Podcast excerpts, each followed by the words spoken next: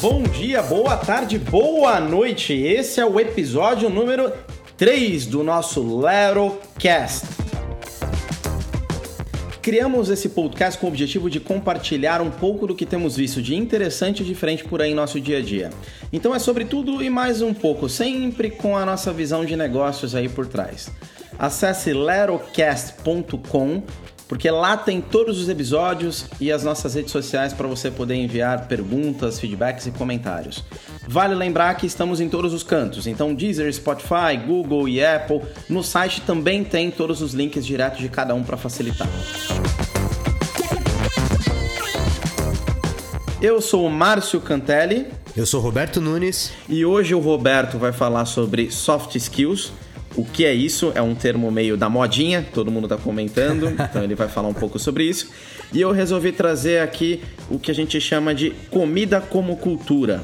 Então vou compartilhar um caso sobre Conflict Kitchen. Olha só, hein? Que é bem interessante. Diversidade de assuntos temos aqui, né? Então vamos começar com a modinha, soft skills. Diga aí, Roberto, o que é, de onde vem, para que serve? Legal. Bom, para quem não viu os podcasts anteriores do Lerocast, eu recomendo, tem muito assunto legal. A gente fala de N coisas, N situações, notícias, análises, enfim. Trouxe um assunto aqui hoje que tá, tá, na moda, tá todo mundo falando e eu queria abordar um pouquinho que é a soft skills. Uh, antes de falar de soft, soft, skills e entrar no detalhe de, de, de algumas delas, eu queria falar um pouco de como isso veio ao longo da história.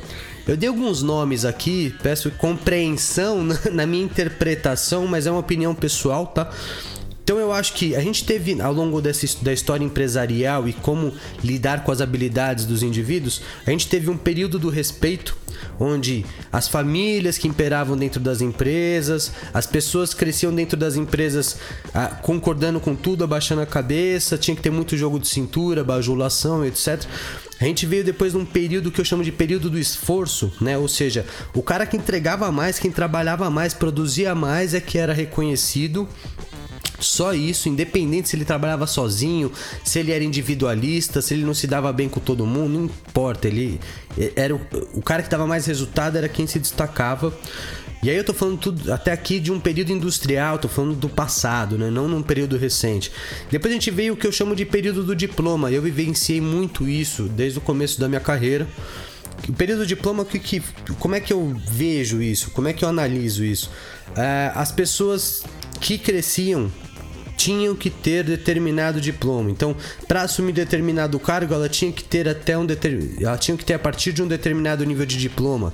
E não era só o diploma em si, ou seja, não era tanta análise do conhecimento, ela tinha que ter o diploma. Ela vinha do mercado para você assumir um cargo X, você tem que ter tal nível de diploma, tal nível de escolaridade.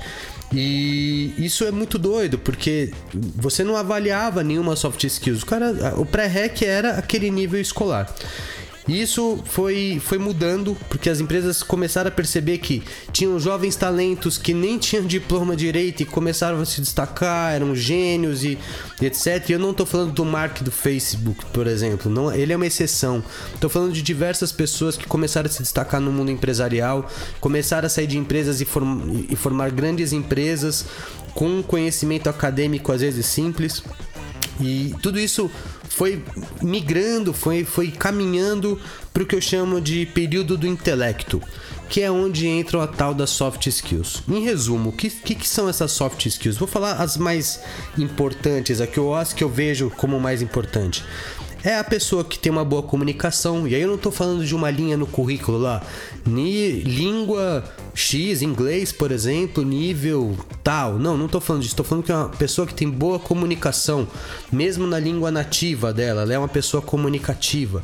É uma pessoa bem organizada, bem organizada com as coisas dela, bem organizada com o horário, responsável com o horário. É uma pessoa que sabe jogar em equipe. Essas são as soft skills, né? Uma pessoa que sabe jogar em equipe, ela não é individualista. Aliás, aquela pessoa que chega na mesa do escritório, senta a bunda na cadeira, faz o ABC, levanta e vai embora e dá como isso como uma missão cumprida, essas pessoas tendem a ter dificuldades nesse processo que a gente está passando de automatização de tudo. Ou seja, o, o, é necessário trabalhar em equipe, é necessário ter um pensamento crítico sobre aquilo que é demandado para fazer. é, é necessário ter um, uma aptidão social Aquela pessoa individualista, ela tende a enfrentar dificuldades nesse momento de, de soft skills como habilidade principal. E acho que uma das principais coisas que vem mudando também é a criatividade. Ou seja, a pessoa tem que ser criativa Pode parecer besteira, ah, mas criatividade, como você mensura isso, né? É muito difícil ter um indicador de mensuração do quanto a pessoa é criativa. Os valores da empresa, né? Tem que estar alinhado com os valores dela. Ela tem que ter uma adaptabilidade do horário, ou se a empresa trabalha com flexibilidade, flexibilidade de horário, ela tem que se adaptar a isso. Né? Isso é um outro assunto que eu pretendo falar, que é a questão do, do home office, etc. E ela tem que ser uma pessoa amigável, ela tem que, ser, ela tem que ter empatia. Ninguém gosta de trabalhar com pessoa tóxica. E isso cada vez mais está sendo valorizado. Eu, tudo isso eu chamo do período do intelecto, né? Isso traz um impacto no mercado e nas universidades muito grande. No mercado, por exemplo, as, provavelmente as empresas ao longo do tempo vão deixar de olhar o currículo tradicional. Isso já está acontecendo, eu já estou vendo esse movimento. Grandes empresas contratando, simplesmente pedindo para uma pessoa interessada numa vaga mandar um vídeo. Então, assim, acho que contratação tende a, a mudar muito, né? tende a ter um impacto muito grande. As pessoas vão mandar um vídeo falando 60, 90 segundos sobre ela, sobre o que, que ela espera e tal. E isso também vai impactar as universidades, onde vai ter uma personalização do curso. Aonde a pessoa quer chegar, quais são os cursos que ela tem que fazer. E dentre esses, provavelmente vai ter as soft skills. O movimento aqui no Brasil ainda está pequeno quanto a isso. E eu acho que tende a crescer dentro das universidades o incentivo das soft skills. E o engraçado, inclusive, que eu estava vendo uma, uma escola online, é, eu estava procurando justamente isso. Eu queria assim, eu queria fazer um, um curso do MIT, da Babson, da, de Harvard, e aí eu achei até um, um, um site que chama EDX, está até aberto aqui, que ele fornece justamente cursos gratuitos e alguns pagos para esses soft skills aí que você está comentando também. Então que eles show. têm alguns mais profundos e também tem soft skill. Legal. É bem interessante isso mesmo. Bem legal. Me manda esse link depois. Eu vou compartilhar aí e colocar também no descritivo aí para todo mundo. Legal. Então é isso que eu queria falar sobre soft skills. O assunto é longo, é extenso, o impacto é gigante, mas em resumo, tentei resumir bem aqui. É isso que eu queria falar no podcast Lerocast de hoje. Comida como forma de consumo de cultura. Roberto, quanto tempo você está nos Estados Unidos? Ah, vai fazer duas semanas já. Duas semanas aí.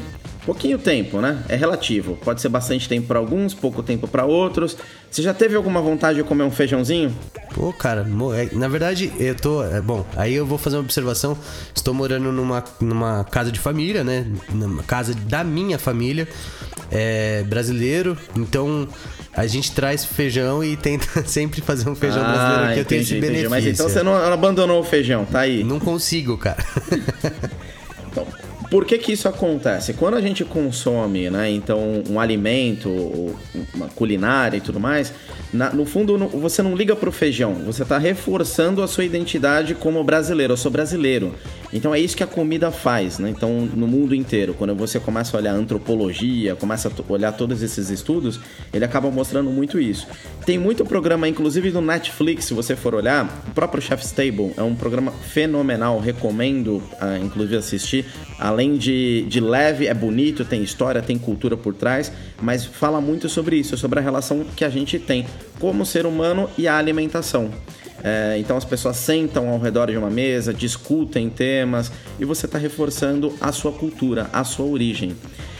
E você me disse aí, antes da gente começar a gravar aqui, que você está comendo um milhão de Oreos diferentes, né?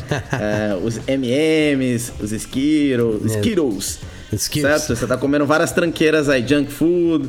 Exato, é, é, cara, é muito difícil pra gente que mora no Brasil, quando vem pra cá, não provar umas coisas diferentes, né?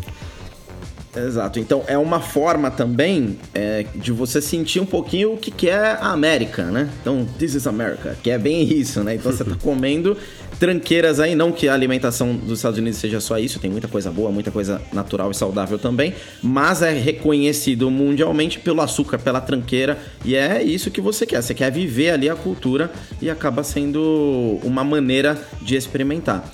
Então a comida, a culinária, ela diz muito sobre a cultura. É um tipo de conversa que a gente acaba tendo.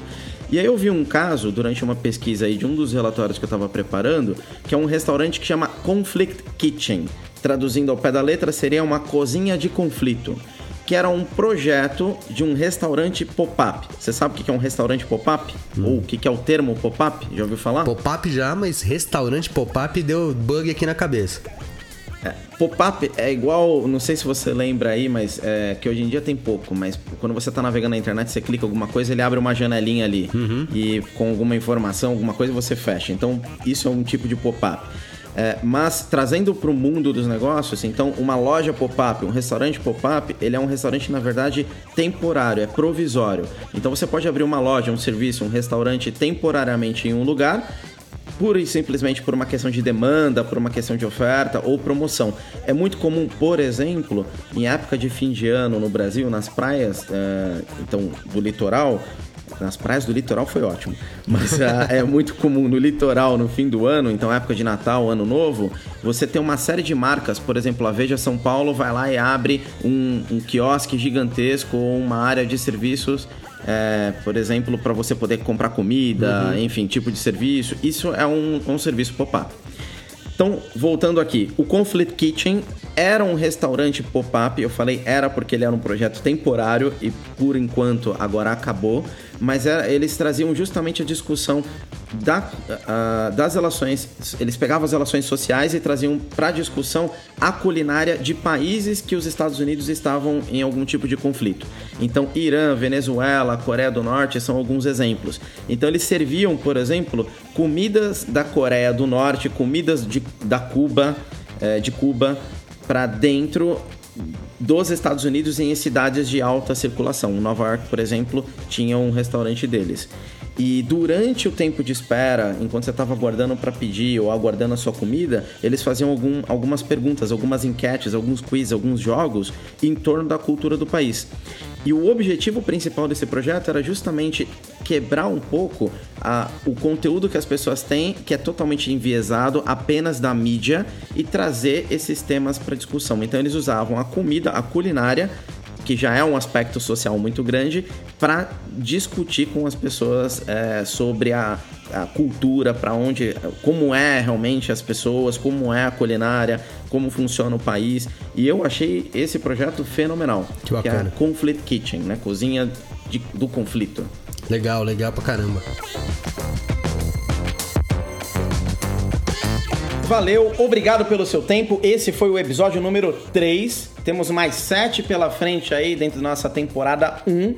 Lembrando, entra lá, lerocast.com e escreve pra gente através das nossas redes sociais. Manda aí. Abraço. Valeu.